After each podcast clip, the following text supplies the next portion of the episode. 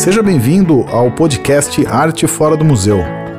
Toda semana, um artista diferente falando sobre arte urbana. Muito bem, eu sou Felipe Lavinhati conversando aqui com vocês, começando mais uma conversa do Arte Fora do Museu. Toda semana, alguém relacionado ao mundo da arte, da arte urbana principalmente, mas não só, é, falando um pouco aqui com a gente, um bate-papo informal e muito educativo, com muitas informações. E hoje eu tenho o prazer de receber aqui, na verdade, uma curadora, uma pesquisadora, professora, um currículo extenso na área acadêmica, que ela é curadora, a Ana Paula Cavalcante Simeone, que ela fez a curadoria da exposição Mulheres Artistas nos Salões e em Toda Parte, que está na Galeria Arte 132 até o dia 30 de julho. Eu sei que esse vídeo aqui ele fica eterno na internet, mas é isso, do dia 4 de junho a 30 de julho, dá para conferir essa exposição lá e, enfim, acho que fica também como um registro aqui do que está acontecendo na exposição. Deixa eu colocar a Ana aqui para não ficar num monólogo. Olá, Ana, tudo bem? Oi, tudo bom? Bom dia para todo mundo. Obrigada. Felipe, pelo convite. Eu que agradeço demais aí a conversa, conversa com você. É, a gente estava falando um pouco antes aqui, né? Acho que é um, é um tema fundamental, é um tema rico para a gente, um tema, enfim, que a gente se debate há muito tempo no Norte Fora do Museu. A gente sempre teve essa preocupação é, da valorização da, da, da arte da, da, arte da mulher, né? Da mulher no meio artístico. A gente sabe que é um mundo machista, o mundo das artes, artes plásticas, arte, arte urbana também.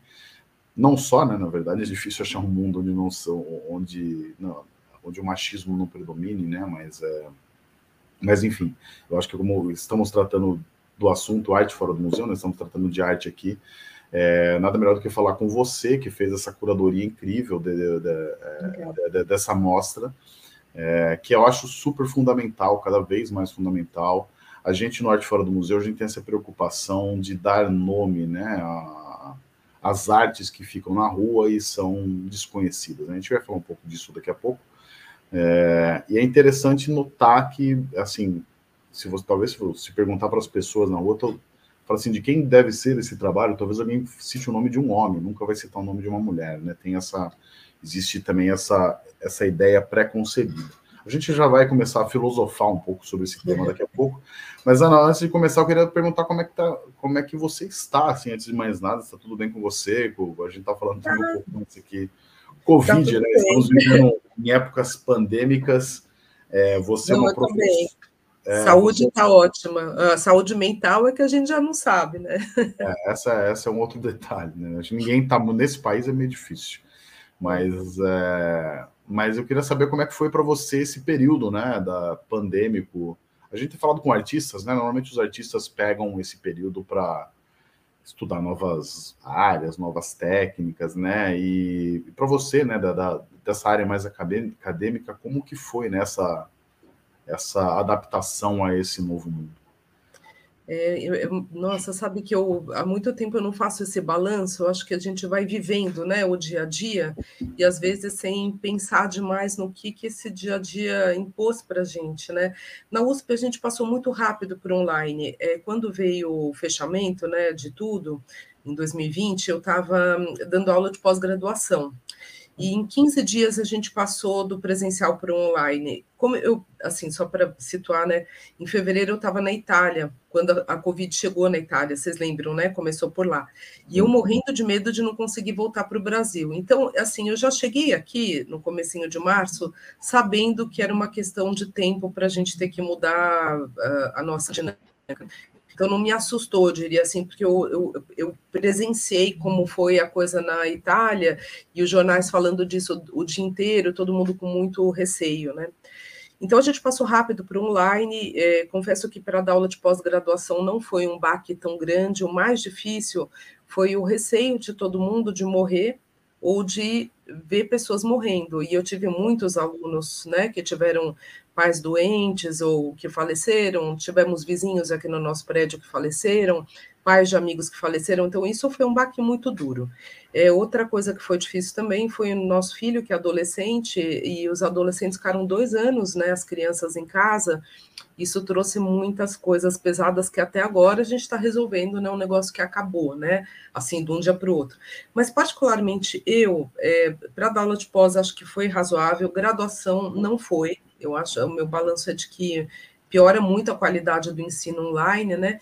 Mas no, nesse tempo todo eu consegui fazer uma coisa que eu gostei muito, que foi a exposição Transbordar no SESC, Transgressões do Bordado na Arte. Foi no momento assim que melhorou um pouquinho né, a, a pandemia, é, a gente conseguiu fazer a exposição abrir, então isso deu uma alegria tão grande, sabe? Reunir coisas Sim. bonitas, estar com artistas, trabalhar em grupo. Eu te diria que isso daí que foi o que me deu gás para não, não, ficar muito deprimida. Foi muito importante essa exposição. É, eu acho que tá, tem um, essa ideia de se sentir vivo e se sentir normal, né? Acho que tem a, a gente tem é, está, está, aprendendo a se readaptar aí também ao esse novo contexto, né? Mas ah, que bom que está tudo bem com você, que tirando a saúde é, mental. E eu tive mental, Covid. Eu tive teve... Covid antes da vacina, perdi, Caramba. perdi olfato. Foi em abril de 2020, sem sair de casa, eu tive. E Caramba. meu marido ficou muito apavorado, mas eu sentia que eu ia sobreviver. Sobrevivi, não tive sequelas. Então, sou bem grata, porque podia oh, ter tido, ótimo. né? Que ótimo. É, eu tô recuperando aqui, o meu é recente, tem uns 10 dias aí, mas tirando uma tossezinha, estou, estou indo bem. Mas, Ana Paula, vamos falar do que interessa aqui, vamos falar de arte, né? É... Antes de mais nada, eu queria, queria entender como, como se deu né, essa, essa busca acadêmica por esse assunto, né? Eu acho que, é, eu acho que enfim, eu tenho. Eu, eu, fiz mestrado na Unicamp, então quando você vai, quando você vai fazer um mestrado, né? Quando você vai, na verdade, assim, graduação um pouco menos, mas tem aquela pressão de você escolher alguma profissão, né? Mas quando você vai fazer um mestrado, um doutorado, né? Acho que tem aquele é, um, é uma paixão que te move, né? Um, é, alguma coisa que te leva a, a, se debruçar sobre um assunto. Uhum. Eu queria que você falasse um pouco dessa carreira acadêmica sua, como o que te levou até esse momento agora, né? Da, da, da, da Olha, Antes da gente começar aqui, eu estava trocando WhatsApp com os meus colegas de colegial. Bom, faz muito tempo que eu acabei o colegial, e a gente lembrando de um professor de história que nós tivemos no colégio equipe, que chama Raimundo Campos. Ele faleceu e que ele marcou toda a nossa geração e várias, né? Eu queria ter feito direito na época, mas daí eu era tão entusiasmada com o curso de história, eu acho que eu era uma das melhores alunas da escola, e acabei indo para ciências sociais, porque ele falou: você tem que fazer ciências sociais. Então, as coisas começaram muito em função do professor. Acho que isso é importante os professores saberem que a gente tem esse impacto né, na vida das pessoas. E eu nunca me arrependi. Desde a primeira aula do curso, eu falei aqui. Foi assim, realmente eu, eu amei fazer a graduação na USP em Ciências Sociais. Na graduação, eu trabalhei com um professor é, muito admirável, que é o Sérgio Micelli, que é um grande nome na sociologia da arte. Então, desde o segundo ano, comecei a fazer estágio com ele, ali comecei a me interessar por arte.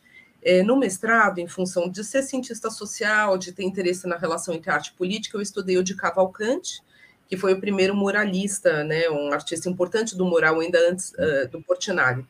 Mas é, depois, assim, quando acabou o mestrado, cinco anos estudando de Cavalcante, falei, ah, se tem uma coisa que eu não quero é continuar estudando ele por enquanto, eu quero mudar. E daí me veio uma coisa, que também foi uma fala de uma professora, hoje vice-reitora da USP, que é a professora Maria Arminda do Nascimento, Arruda, ela comentou, foi uma coisa assim muito breve, né? Ela falou, engraçado, no modernismo brasileiro, no campo literário, a gente tem os nomes fortes dos homens, né? Mário de Andrade, Oswald de Andrade. E no campo das artes plásticas, as mulheres, Anitta e Tarsila. E daí eu completei mentalmente, né? Nossa, e antes delas? E foi assim que nasceu meu doutorado. Isso, gente, olha o tempo faz, 1990, a gente está em 2022, né? Então foi bem antes da voga da boa voga dos estudos feministas, que é mais recente, né? Uhum. Então, comecei a estudar, foi o que eu fiz no doutorado, as mulheres artistas de orientação acadêmica, aquelas que trabalharam antes da Anitta e da Tarsila, que são, com raríssimas exceções, né? Como a Georgina de Albuquerque, muito pouco conhecidas. É, e algumas delas voltam nessa exposição da galeria, agora, Arte 132, né? É, então, eu trabalhei com as mulheres vinculadas ao sistema acadêmico, é, na Escola Nacional de da Academia Imperial de Belas Artes, depois com a República Escola Nacional de Belas Artes, e só para você ter uma ideia, eu localizei com as fontes de época mais de 200 mulheres que expuseram no Brasil entre 1840 e 1922. Então, entre as primeiras exposições gerais e a Semana de Arte Moderna, que foi meu recorte, né? temporal, Sim. e algumas delas com medalhas de ouro, alguns casos interessantes, como a Julieta de França, uma escultora, justamente, que ganhou o prêmio de viagem ao exterior, ficou cinco anos em Paris, estudou com Rodin, né? E a gente sabe tão pouco sobre ela. Então foi um trabalho que eu gostei muito de fazer, ele foi publicado, chama Profissão Artista, Pintoras e Escultoras Acadêmicas Brasileiras, e depois disso eu entrei na USP como docente, na Escola de Artes, Ciências e Humanidades, no começo, né? Depois eu fiz um outro concurso para ir para o IEB, na USP, e na Escola de Artes, Ciências e Humanidades, eu era professora do curso de Têxtil e Moda. Eu quis dar continuidade a esse trabalho sobre as mulheres, ainda trabalhando uma artista não muito conhecida, agora um pouco mais, que é a Regina Gomi de Graça, que eu não sei se vocês conhecem, mas é a introdutora das artes têxteis é, modernas no Brasil, né? Recentemente teve uma exposição sobre ela, o marido, John Grazi, o irmão, Antônio Gomide, na, no MAN de São Paulo, com a curadoria da Maria Alice Millier. Mas eu fiz esse trabalho lá atrás, né? Isso comecei em 2005, sobre a Regina Gomide Grazi. Depois, em 2009, eu entrei no IEB e dei continuidade às modernistas, trabalhando também com a Anitta e com a Tarsila que não são pouco reconhecidas, né? Ao contrário. E daí foi, a coisa foi construir uma análise que desse conta de artistas mulheres muito reconhecidas. E isso foi a minha livre docência que eu acabei em 2018 publiquei esse ano. Chama Mulheres Modernistas. Estratégias de consagração na arte brasileira. E daí, agora, eh, no final do ano passado, o Telmo Porto me chamou para fazer essa curadoria na galeria dele e foi bacana porque foi um, modo de voltar um pouco para essas artistas de tradição acadêmica. Muitas delas, isso acho que é importante dizer, elas são contemporâneas às modernistas. A gente às vezes tem um pouco a, a sensação, né, de que eh, então é, houve o academismo e a partir de 22, né, um marco simbólico você tem um, um, uma, um fortalecimento né, das tendências modernistas e a tradição acadêmica acabou, mas não é bem assim. É, a tradição acadêmica ela continuou renovada, transformada, mas muito presente no Rio de Janeiro e também em São Paulo, né? E isso está muito posto na exposição, porque a gente tem artistas como a Ideia Santiago, é, a própria Georgina, é, entre outras, que estão produzindo nos anos 30, 40, é, numa tradição que vem, que foi iniciou no Brasil lá no século XIX, mas que se transforma no começo do século XX. Essas mulheres tiveram sucesso em vida e depois, por uma série de motivos, acabaram tendo menos reconhecimento póstumo. É, eu ia até te perguntar sobre isso. Acho que é, esse universo de, de, mulheres que você descobriu, cada um acho que é, é se desdobra em, em, outros, né? Acho que cada um é, um, é um trabalho incrível, né? O que seria o, o, sonho, eu acho, da gente era ter uma monografia, né? Um estudo vertical para cada uma dessas artistas. Porque, por exemplo, quando você vai para um país como a França, né, é, que tem um sistema acadêmico muito forte, a história da arte é muito estabelecida, eles têm hoje pesquisas verticais, pelo menos mestrados, é, ou trabalhos de conclusão de curso de graduação, é, pontuais, né, recuperando a trajetória e uma série de, produção de produções de cada uma dessas artistas. A gente não tem isso ainda. No, no, meu doutorado, eu consegui, no último capítulo, ter dados, fazer uma análise um pouco mais qualitativa de cinco só, dessas 200, mais de 200, né? Algumas agora na exposição pude pesquisar um pouquinho mais, como a própria Ideia Lopes Santiago, a Irena Pereira é, Orrache, é, é, é, artistas que eu sabia que tinham produzido, tinha visto o nome delas, mas nunca tinha tido oportunidade de, de, entrar em contato com as obras, né? Mas falta muito, nossa, tem muito trabalho a ser feito. O que não falta no Brasil é trabalho para ser feito. Isso não falta, pelo menos, né? É, é, que, é eu fico imaginando, é, enfim, do, do, que a gente conhece da história da arte, principalmente, uh, existe esse apagamento das mulheres, né? Então você não. Isso histórico, né? Sei lá, você tem o. A, a referência mais pop, talvez, o livro História da Arte, lá do, do Gronsk, né? Eu sempre nunca sei o, direito o nome dele, né? Mas é um livro. É... O Gombrich acho que fala de quatro mulheres só. Isso, num livro de.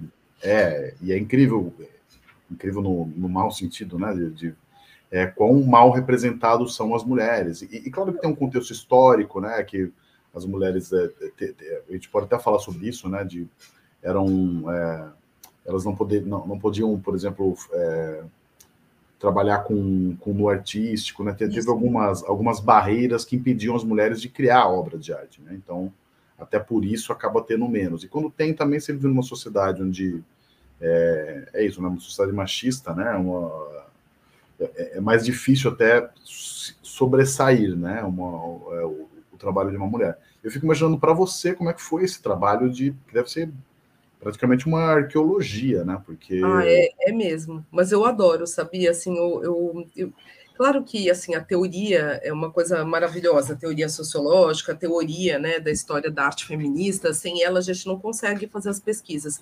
Mas eu gosto muito de garimpar e quando eu fiz o doutorado, acho que é, é, é, legal lembrar isso, a gente não tinha internet, quer dizer, existia internet, mas ela não tinha quase nada dentro. É estranho falar dentro fora, né, numa coisa virtual, mas enfim, quase não tinha conteúdo, né, na internet. Então, era impossível fazer pesquisa como a gente faz hoje. Hoje no Brasil a gente tem, por exemplo, a hemeroteca digital, da Biblioteca Nacional do Rio de Janeiro, que é fantástica, assim, você tem uma série de jornais antigos, você põe o nome do artista, consegue dados.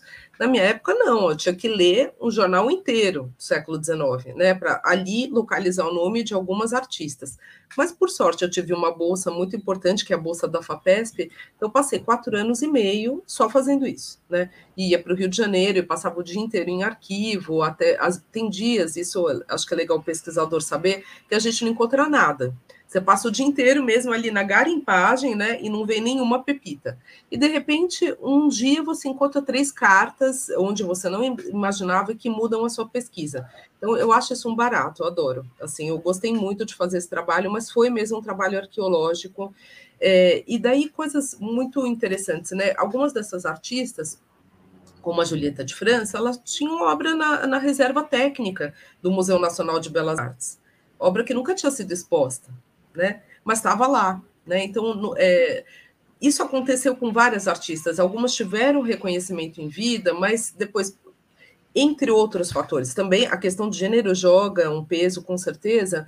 Mas a gente tem, teve no Brasil, ao longo do século XX, um, até por conta do triunfo da historiografia modernista, é, um, uma desvalorização da produção artística é, feita durante o século XIX. Isso aconteceu com os homens também. Também tem homens que foram pouco estudados, né? Agora, no caso das mulheres, se soma desvalorização do academismo com o fato delas serem mulheres. E o, o que, que o fato delas serem mulheres joga, né? E daí eu acho que essa é, um, é uma coisa importante de falar.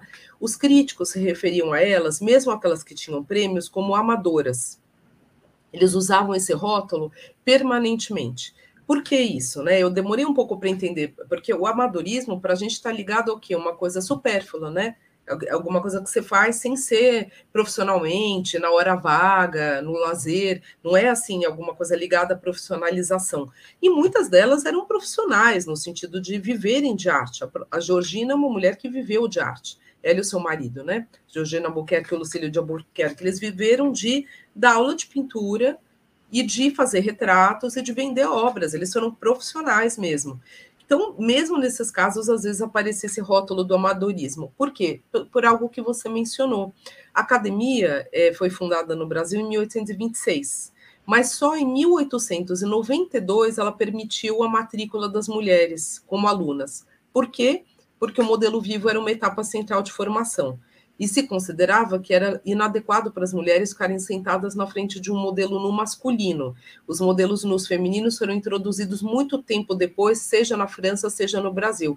Então, por muito tempo, o único estudo de modelo vivo que existia era o masculino, né? Então, era uma questão realmente moral, ligada à vergonha, e se imaginar que as mulheres não podiam passar por isso. Então, elas não podiam ter aula de modelo vivo, não podiam fazer pintura de história, Logo, não podiam se consagrar no gênero mais importante do sistema, mas elas podiam participar das exposições gerais. Só que sem ter aula de modelo vivo, o que, que uma artista enviava para as exposições gerais? Natureza morta e pintura de flores, que são gêneros muito desvalorizados no sistema acadêmico. Eles tinham até mercado, porque as pessoas compravam isso para colocar nas suas casas, para decorar, mas isso não torna um artista importante.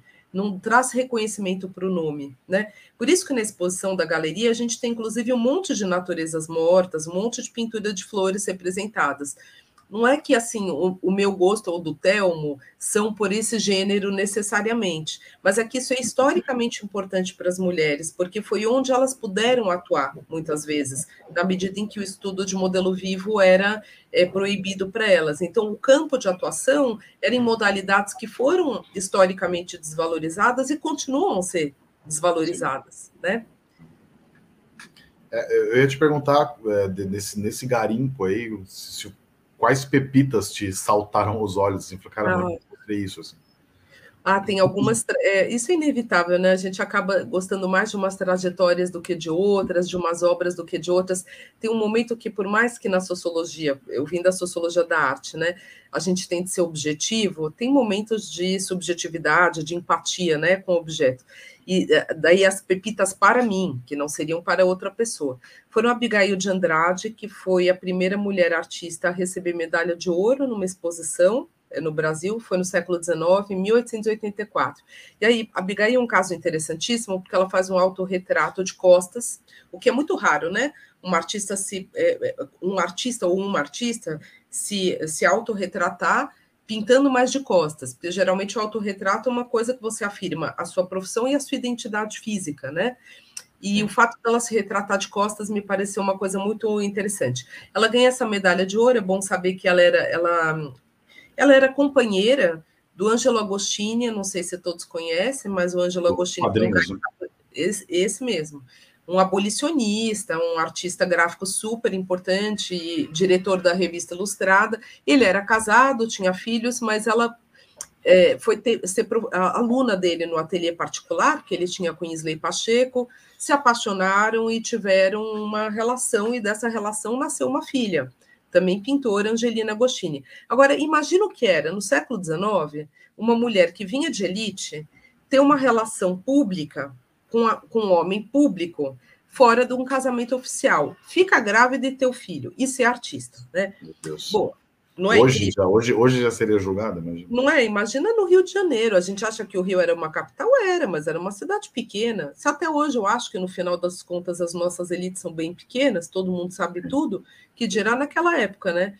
Então foi um escândalo. Eles foram para a França quando ela engravidou de novo, no, o segundo é, filho, e lá ela participou, inclusive, da exposição de 1889 em Paris, que é quando foi feita a Torre Eiffel, só para você ter uma ideia, né, da, da importância, e ela faleceu lá. É, ela faleceu é, de pneumonia, o, o bebê nasceu doente, morreu, e ela morreu em seguida. E o Ângelo Agostini ficou um ano, dizem, louco, perambulando por Paris, porque e voltou para cá depois disso, né? Então ela viveu muito pouco, mas nesse pouco tempo que ela viveu. Quantos anos ela tinha? Desculpa. Eu acho que ela tinha 30 anos quando ela faleceu. Muito cedo mesmo, né? Mas ela foi muito comentada pelo Gonzaga Duque, ela ganhou medalha de ouro, então é uma, uma trajetória assim muito. é quase de romance, né? Uma artista que tem toda essa vida e toda essa potência e falece muito cedo. E a outra que eu adoro é o caso da Julieta de França, que é essa escultora que eu comentei, que é, ela é do Pará, original de Belém, é, entrou na Escola Nacional de Belas Artes em 1897, junto com a Nicolina Vaz, que é uma escultora de São Paulo, que tem obras em espaço público aqui em São Paulo, a gente pode falar dela já já. E a Julieta de França foi, então, ela ganhou é, esse prêmio de viagem, foi para Paris, estudou, entre outras pessoas, com Rodin, que dispensa apresentações, né, mas vamos apresentar o escultor moderno ou do final do 19 o mais importante do mundo, né? Ele abriu uma escola privada e ela fez parte da turma de mulheres artistas que estudou com ele.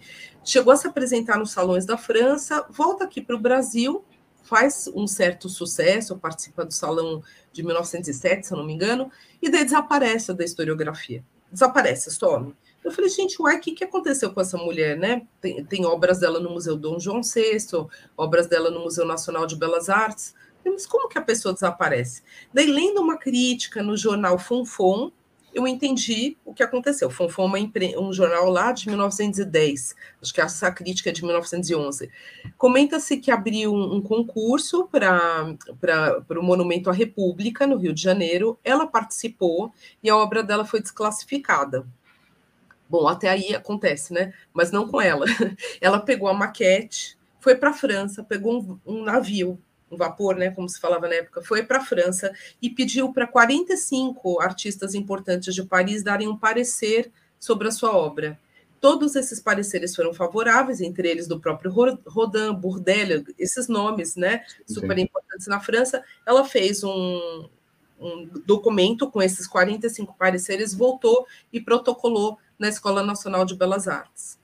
Bom, eu nunca vi um artista fazer isso. Imagine uma mulher fazer isso, né? Comprou, comprou uma briga Exatamente. Ela comprou uma briga, ela comprou uma briga com Rodolfo Bernardelli, que era é, o júri, sempre presidiu júris de escultura, e era ele foi o diretor da Escola Nacional de Belas Artes por 25 anos. Então, ele, ele controlava o sistema de encomendas públicas de escultura. Ele era escultor, era presidente dos júris, chefe da cadeira de escultura na, na, Escola de Belas Artes e diretor da, da escola por 25 anos. E nos documentos que a família depois me passou, depois que eu acabei o doutorado, tem cartas é, dela com ele trocando, eles brigando por correspondência, né? Então, o fato é que depois que ela fez isso, protocolou esse documento que sumiu, nunca achamos, nenhum de ah, nós. Ah, devem ter queimado, sei lá, imagino que ele queimou, jogou fora. Bom, o fato é que ela nunca mais foi aceita num salão. Entendeu? Ela só vai Pô, aparecer é, no circuito. É apagar, né? Totalmente. É, então, imagina uma mulher belicosa no Brasil é, de 1910, né? E mais, agora o último dado sobre ela. Veja como essas mulheres tiveram vidas ousadas. Ela foi mãe solteira, ela, em 1903, em Paris, ela teve, ela engravidou de um homem brasileiro, a gente sabe porque tinha cartas dela trocadas com ele, que era um homem de Belém, e teve uma filha é, que ficou só com o nome dela, chamada Pandorita de França. É um nome inesquecível, né? Pandorita de França. Uhum. É, enfim, é uma mulher que foi escultor. Veja, de Belém foi para o Rio sozinha, se formou escultora, foi para Paris sozinha, teve filho, foi mãe solteira, ficou só com o sobrenome dela e brigou com todo o staff é, da época. Então, ela é incrível, né? Assim, ela virou para mim assim, nossa, tinha que ter Caramba. um filme sobre a Julieta de França. É, eu acho que os dois casos aí dão filmes incríveis, assim, eu acho que é, é muito impressionante, né? Como a historiografia da, da arte é, é, ignora certos nomes, né? E são nomes tão incríveis, assim. É, é, é. Eu estou aprendendo muito com você aqui na Paula. São, elas são incríveis, eu adoro os casos delas, são mesmo. Não, não, é, é inacreditável, assim, o... E acho que a gente pode falar um pouco agora. Eu ia até te perguntar, né? Pegando até o gancho do, da sua professora, né? Que deu esse. Falou assim: ah, a Anitta e a Tarsila, né? Se destacavam, enquanto na, na, na, na literatura eram os homens. Você tem alguma ideia de, por, de, de porquê desse destaque das mulheres né, nessa época? na, na, é, esse, esse é um tema, é o tema da minha livre docência, mas eu não estou certa que eu consegui é, desvendar isso até o final e outras interpretações são possíveis. Eu sempre lembro de um trabalho de uma colega argentina muito competente, a Georgina Glusman, sobre mulheres modernistas na Argentina, e ela menciona uma coisa que é interessante, que é, é no, nos circuitos modernistas é valorizada a presença das mulheres, porque elas são um indício de modernidade. Não sei se isso fica claro, né? Que os grupos modernistas, inclusive masculinos, majoritariamente, para se oporem simbolicamente, construírem as suas identidades, a presença das mulheres é valorizada. Então, as próprias mulheres, elas são um sinal simbólico da modernidade desses grupos. Agora, dito isso, isso não significa que nos grupos modernistas internacionais, apesar da gente ter a presença das mulheres em praticamente todos eles, elas tenham sido reconhecidas como é, na dianteira dos movimentos. Né? Frequentemente as mulheres estão presentes, mas elas estão um passinho atrás dos homens, né? Assim, tem exemplos clássicos disso. O surrealismo, por exemplo, eu acho que é o, é o, é o grande caso, porque não há movimento modernista com mais mulheres do que o surrealismo. Agora, quando você pega as fotos, né, dos grupos surrealistas, só tem homem. Onde que estavam as mulheres? É o que a gente comenta, né? Como nas esquerdas dos anos 60, às vezes, servindo o cafezinho, né, para os homens é, ficarem em primeiro plano. Então, enfim, essa é uma brincadeira triste, porque também ela nem é verdade com várias atuações femininas, mas se a gente pensar o México, né, que o Brasil conhece tão bem, o caso da Frida Kahlo, que é. se tornou depois dos anos 70 um, né, um super nome na história da arte mundial, mas nos anos 30, é, a, a, Frida era conhecida como a esposa do Diego Rivera. É, é importante notar isso, né? Era hum. ele, era o Diego Rivera, eram os homens, ele, o Rufino Tamayo. Ah, é, e, e, desculpa te interromper um pouco, mas. né? Elas eram as companheiras deles, né? Sim, não, é isso, isso que até que eu ia comentar com você, né? Acho que a gente vê muito isso, até a, a Tarsila Cuoso, né? Também tem essa coisa, né? Existe essa essa nunca é só a mulher, é a mulher anexa a um homem, né? Seja Sim. esposa, filha, seja lá o que for, né? Existe essa, essa tem que colocar um homem para dar uma, uma carimbada de legitimação. Olha, tem uma autora que eu gosto muito, que é Marie Jobonnet, que é uma francesa, que aliás é ligada, é uma parte, eu acho que é importante dessa informação, é uma parte específica do feminismo também, que é o feminismo lésbico, né? Que, enfim, é, são vários feminismos, é bem plural. E ela tem um trabalho interessante sobre as mulheres artistas na vanguarda. Eu acho que, inclusive por conta das orientações sexuais dela, ela percebeu uma coisa que para outras pessoas era menos claro, que é o casamento. Ele é um, um, um o casamento, seja ele formal, seja ele informal, né? As, os companheirismos, as duplas artísticas, é um fator de integração das mulheres na vanguarda, porque são muitas mulheres que são companheiras é, de homens artistas. Eu, aqui falamos Frida Kahlo, Diego Rivera, Mari Esquerdo, eh, Rufino Tamayo, Tarsila e Oswald, é, e, e, por aí vai, são muitos casos, né, de, de casais de artistas. Uhum. Então, de um lado, esse casamento heterossexual, ele permite a presença das mulheres, só que de que modo?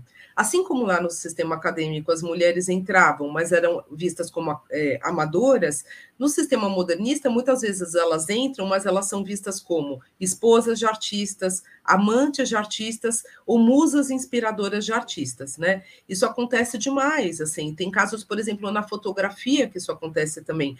Casais de fotógrafos, em que é normal, num casamento de fotógrafos, a mulher posar para o homem e o homem posar para a mulher. Mas depois a historiografia é, é, é, fixa essa mulher na condição de objeto da representação e não de sujeito.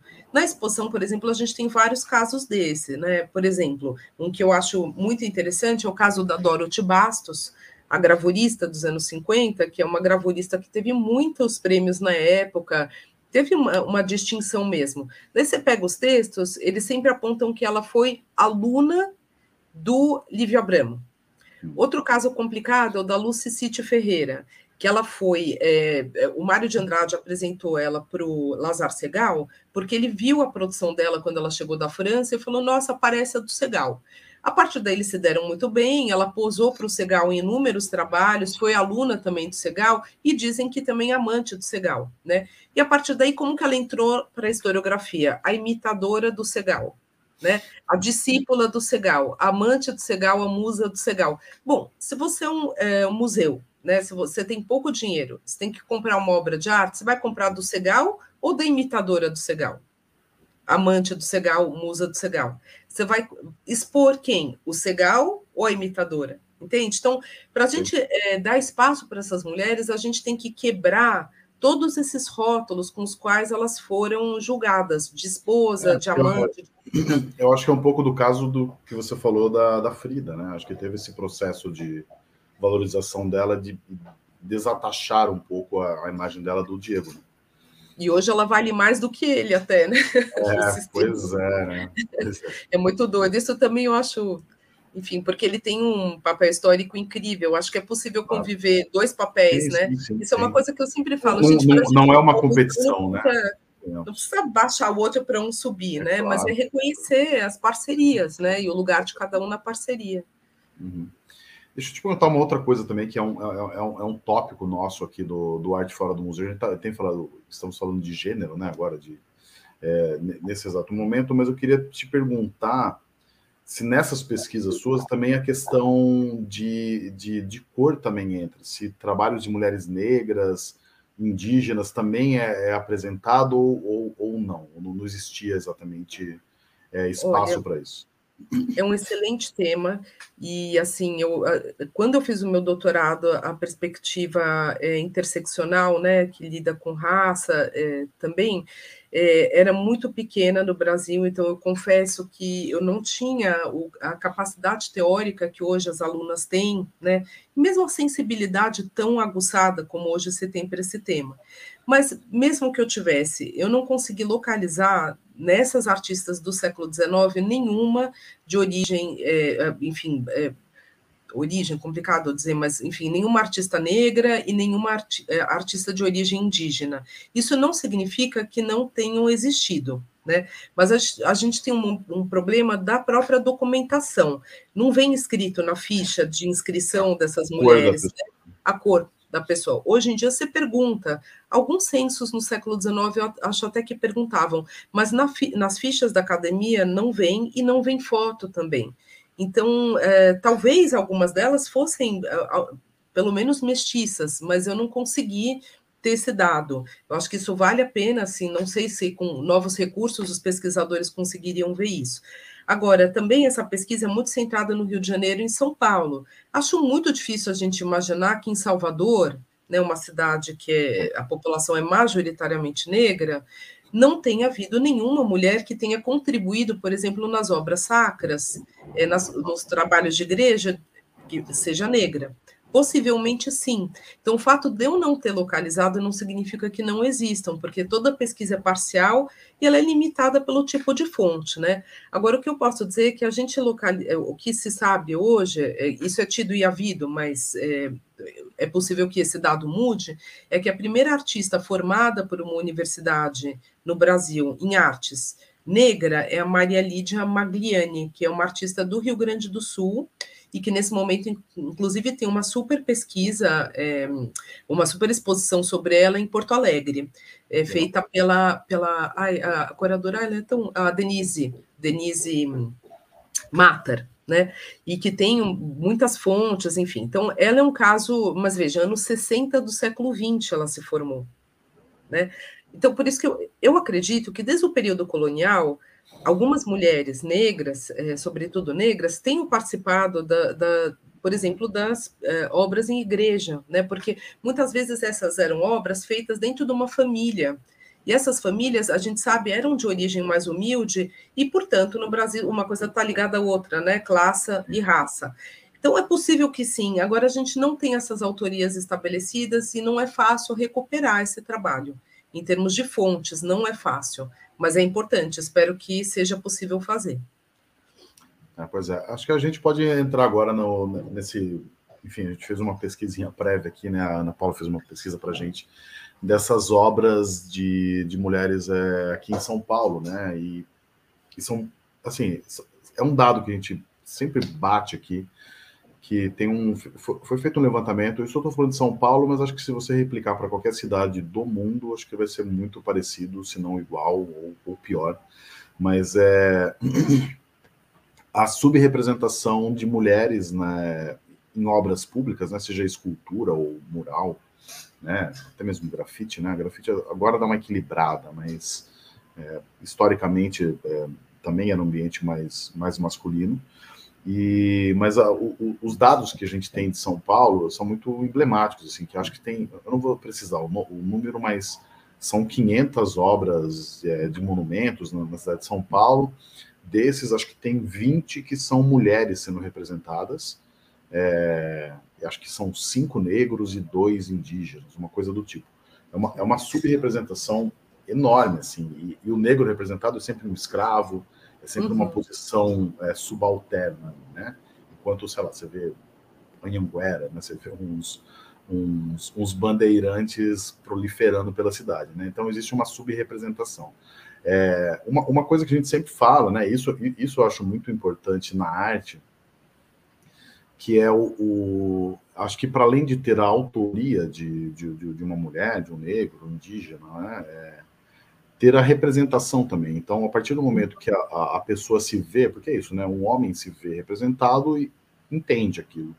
Né? Agora, um indígena não se vê representado, uma mulher não se vê representada, né? Ou se vê representada de uma maneira é, talvez sensualizada, né? De, existe um, pelo olhar, pelo olhar masculino também, né? Existe essa preocupação. Até te contar uma história aqui, Ana, que o, esses dias a gente entrevistou um, um artista indígena e ele, e ele pinta ele pinta só rostos indígenas, né? E ele estava falando que um dia ele estava pintando, passou, ele, é, ele é de Manaus, passou um senhor assim, um senhor indígena, e falou para ele, falou assim, cara, é a primeira vez que eu vejo eu representado em algum lugar, porque ele, ele falou que ele nunca se viu representado nem na TV, né? Então, é, e, ele, e aquilo emocionou ele, por mais que fosse outra etnia, que não fosse ele, né? Mas assim, ver representado algo que é muito próximo à sua cultura é muito importante.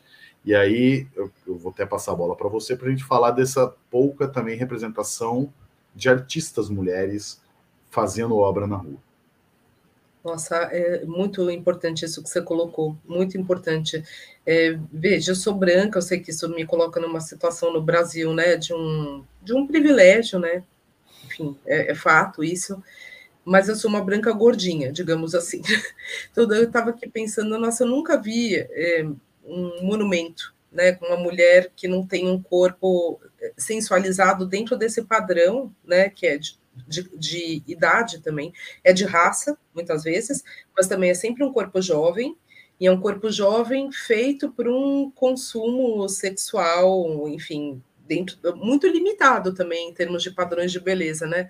Então eu fico pensando, imagina se é, nenhum corpo mais assim que foge desse estereótipo de beleza e de juventude se vê representado, que dirá ainda um corpo que está associado a outras raças, a outras classes sociais, é, com certeza isso é bem é uma questão, né? É que eu acho que talvez hoje os monumentos eles foram substituídos no imaginário pela publicidade, né? Pela moda, enfim, pela televisão, pela, pela mass mídia. E aí, contrariamente, é curioso isso, né? A gente tem agora um bombardeio, na verdade, assim, tem muitas representações de outros corpos, porque isso entrou também na pauta. Mas é verdade que, pensando no caso dos monumentos, que, por outro lado, sobram no espaço urbano, né? Assim, não, não sei se ficou claro, porque o mass media é o que forma a nossa visualidade, mas ele é rápido, né? Ele é rápido e as coisas não ficam. Os monumentos ficam. Então, a gente sabe que isso vai formar olhares, isso vai estar presente no espaço urbano para muitas gerações. E nesse caso, Felipe, de fato, olha, eu fiz um levantamento sobre São Paulo. Olha, é tão pouco que eu até penso se está certo esse levantamento. A gente tem cinco mulheres escultoras com obras no espaço público. A Nicolina Vaz, que é uma artista de orientação acadêmica, que tem duas obras. Então, veja, uma delas é, do, é de 1905, que é, o, é, é, no Cemitério da Consolação, uma obra linda, aliás, o túmulo do general Couto de Magalhães. Eu não sei se vocês já viram, essa está é, até no é, site. É, linda, aqui no Cemitério da Consolação. essa é uma obra, a primeira dela, e a outra é mais conhecida, que é a Fonte Monumental, que está na Praça Júlio Mesquita, também conhecida como Fonte das Lagostas. É uma região de São Paulo que está complicada, perto da Praça da República, mas é uma grande fonte. Em Ela fez hotel ali, né? Oi? Em frente ao hotel ali, não é? Isso, é, é, e é dos anos 20, essa obra, né? Depois disso, a gente tem uma escultora muito pouco é, conhecida, que é a, a Caris Brandt, que é uma alemã. É, a obra chama Ascensão e é dos anos 40. Depois a gente tem a Felícia Lerner, é, com uma obra que chama Os Pássaros, uh, que está na Praça da República, nos anos 70. A gente tem a Mary Vieira, também nos anos 70, uma obra no Ibirapuera, e a Tomi Otaki, com uma obra conhecida na frente do Centro Cultural São Paulo, que foi feita para os 100 anos da, da vinda né, dos japoneses, da imigração, em 1988. É o que temos, gente. A gente tem só. É, eu, eu, acho. Eu, é, eu, eu, só conheço mais uma. É, então. É, é, eu não sei se tem muito mais. Eu ia falar que está correto, mas eu vou só te corrigir. Vou acrescentar uma que eu sei que tem. Que tem uma Maria Martins na no Jardim da Luz. É, Olha. É, isso eu sei que tem uma Maria. Que é até uma história curiosa, essa história da Maria Martins, que eu, que eu acho uma, uma história muito até, até para a gente ver o peso das coisas, né? Mas é, é, essa, essa estátua da Maria Martins, ela, ela, o local original dela, o local que ela é para ficar, não sei se já ficou lá exatamente, mas era, um, era na entrada do túnel Ayrton Senna. Hum. E, aí, e aí retiraram, levaram pro ou retiraram ou tipo não, de fato não colocaram lá e deixaram no, no Jardim da Luz que é um jardim mais é, moderno, né? tem a parte antiga do jardim, a parte de, dessas obras mais modernas ali, e colocaram a, a, aquela escultura meio estilizada do Ayrton Senna ali na, no, no, na entrada do túnel, né? Então, é tipo, é, é muito simbólico, né? É uma obra de uma mulher que é, é uma obra até, é uma, é uma mulher que está com o braço levantado, assim. É, não, são três meninas, acho que é isso, eu não lembro direito. Não, acho que é, é com o braço levantado, tô, tô tentando lembrar como que é o, o trabalho dela. Que era para ficar lá, o trabalho de uma mulher, com uma mulher sendo representada, ele sai do espaço mais público para ficar num jardim menos visível, né?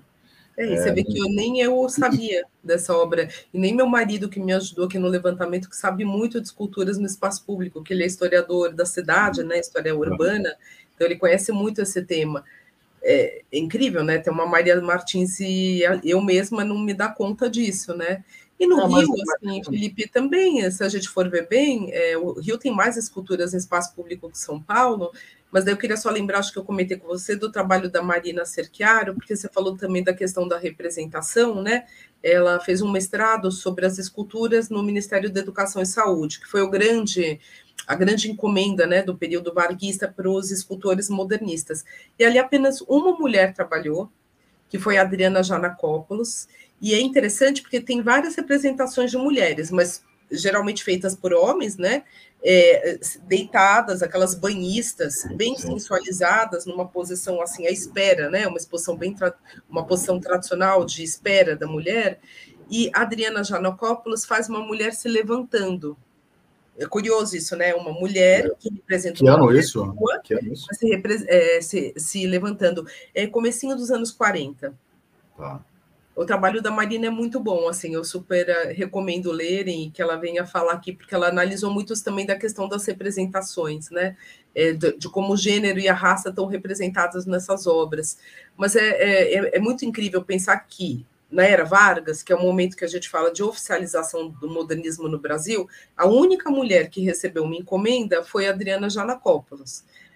A Tarsila não recebeu, a Anitta não recebeu, a Georgina não recebeu, nenhuma mulher, além da Adriana Janacopoulos, recebeu. E só pontuando, a Adriana Janacopoulos vinha da França, apesar dela ser brasileira, ela foi criada a vida toda na França, e o tio dela, que tem um nome bem estranho, acho que é Pandora Calógenas, tio, irmão da mãe, se eu não me engano, ele era deputado federal na época do Vargas. Uhum. Isso ajudou, com certeza, ela ter uma indicação, uma recomendação política para ganhar uma das, das obras, né? Mas vocês veem que mesmo uma coisa tão incrível, que é ter uma obra nesse espaço, espaço super importante numa época importante, é, não fez com que ela hoje seja muito, muito conhecida, não. Pouca gente conhece a Adriana Janacopoulos, né? É, eu, eu de fato não conhecia também. Aí a obra é linda, viu? A obra é muito bonita, é, vale, vale a pena. Vou, vou, vou pesquisar. E tem essa é... coisa dela tá levantando, é muito interessante, sabe? Ela tem uma mãozinha levantando, então tem aí uma, discre... uma discreta ousadia, como a gente fala, né? Muito legal. E Ana, é, deixa eu te perguntar, é, de, de, anos e anos de pesquisa, é, é, culminando né, nessa, nessa exposição, né? Como que você vê o cenário de hoje com comparado com esse cenário, é, esse recorte que você estuda, assim, eu queria que você falasse um pouco. É claro que eu sei que tem muito, muita coisa ainda a se caminhar para se melhorar, mas eu queria que você falasse, até fizesse um comparativo realmente como que você vê hoje, assim, se tem onde você vê que caminhou, onde você vê que não caminhou. É, eu acho que, assim, do ponto de vista dos obstáculos para as mulheres, se caminhou muito, né? Porque no século XIX, de fato, as mulheres eram obstaculizadas é, no sentido de terem uma formação artística. Elas não podiam ter uma formação no mesmo nível da formação dos homens. No modernismo, isso já cai, né? A questão da formação nesse sentido, a, partir de, uma, de um bloqueio institucional, isso desaparece. Mas você tem outras questões. Vamos lembrar que a arte faz parte da sociedade, ela não é uma outra coisa, é né? uma esfera particular, mas ela não está fora do seu tempo.